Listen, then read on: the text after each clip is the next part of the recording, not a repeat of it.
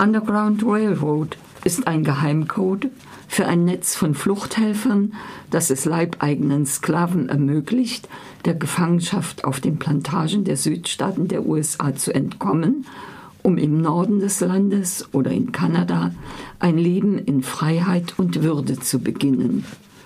Die junge Cora ist die Tochter von Mabel, der einzigen Schwarzen, die man nicht wieder eingefangen, einfangen und für eine beachtliche Summe wieder beim Eigentümer abliefern konnte.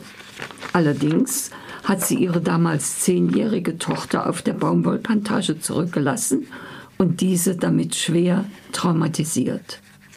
Cora ist eine energische kleine Person, die zum Beispiel das von der Großmutter geerbte Beet mit selbst angebautem Gemüse gegen einen mächtigen Nachbarn verteidigt, der darauf eine Hundehütte errichtet hat oder die sich schützend über einen kleinen Jungen wirft, um dessen Prügel mit ihrem Rücken abzufangen. Genau diese Erfahrung der Demütigung und Verletzung führt dazu, dass sie das Angebot Caesars, eines anderen Sklaven, annimmt, die Flucht von der Farm zu wagen und sich den Helfern der Underground Railroad anzuvertrauen. Das bedeutet Warten durch dunkle Moore, Transport auf zugigen Wagen, eingeklemmt und verborgen in der Ladung, Arbeit als Hausmädchen unter falschem Namen mit gefälschtem Pass, immer wieder Flucht vor den Sklavenfängern oder Denunzianten, die sie vom Steckbrief her erkennen. Und nicht zuletzt die Beförderung in der Underground Railroad, die hier im Roman ein reales Tunnelsystem mit Dampflokomotiven, Dampflokomotiven, Stationen und Stationsvorstehern ist. Lambley war nicht so sentimental. Er entzündete eine Laterne und gab sie Caesar, während er mit dem Fuß etwas Heu zur Seite scharrte und eine in den Boden eingelassene Falltür öffnete. Angesichts ihrer Beklommenheit sagte er, ich gehe voran, wenn ihr wollt. Der Treppenschacht war mit Steinen ausgemauert und von unten stieg ein säuerlicher Geruch empor. Der Schacht führte nicht in einen Keller, sondern weiter nach unten. Cora wusste zu würdigen, wie viel Arbeit in seinem Bau steckte. Die Treppe war steil, aber die Stufen waren gleichmäßig ausgerichtet und ermöglichten einen mühelosen Abstieg.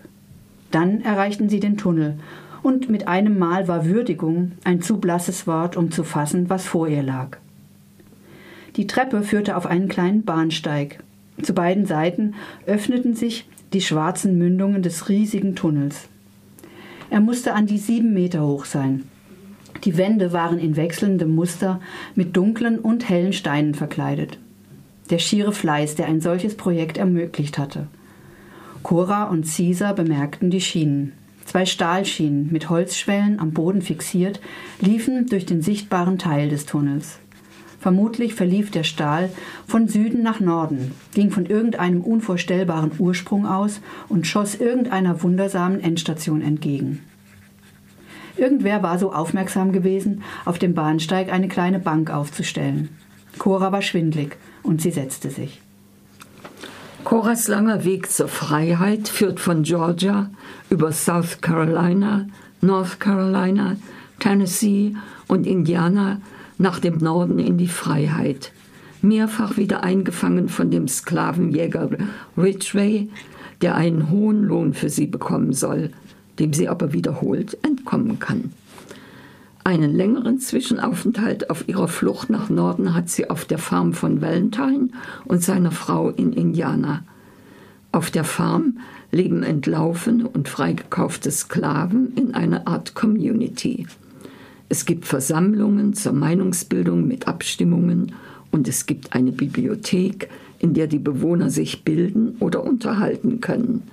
Sie haben ihr eigenes Einkommen, ordentliche Häuser und sie dürfen mit ihren Partnern und Kindern als Familie leben. Auch in der Nachbarschaft gibt es zahlreiche von Farbigen betriebene Farmen. Obwohl dies legal ist in Indiana, erregt es doch Neid bei der weißen Bevölkerung und Angst vor der zukünftigen zahlenmäßigen Überlegenheit der Schwarzen.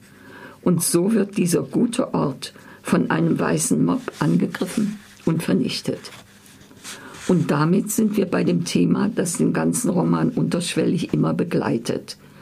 Die Flucht der Armen und Bedrängten vor Gewalt und Ausweglosigkeit auf der Suche nach einem besseren Leben in Sicherheit und Würde und der Furcht der reichen Länder vor Überfremdung und kultureller Veränderung. In den Erzählfluss sind immer wieder verallgemeinernde Berichte oder historische Abhandlungen eingefügt, die einerseits unser Wissen über die Sklaverei in Amerika bereichern, andererseits aber auch zur Reflexion über unsere heutigen Verhältnisse der sozialen Ungerechtigkeit provozieren. Das verleiht dem Roman eine hohe Aktualität. Dass die deutsche Übersetzung gelegentlich etwas umständlich und gestelzt daherkommt, verzeiht man ihm letztlich wegen der spannenden Geschichten und der beeindruckenden Charaktere und des berührenden Schicksals der Pro Protagonistin Cora.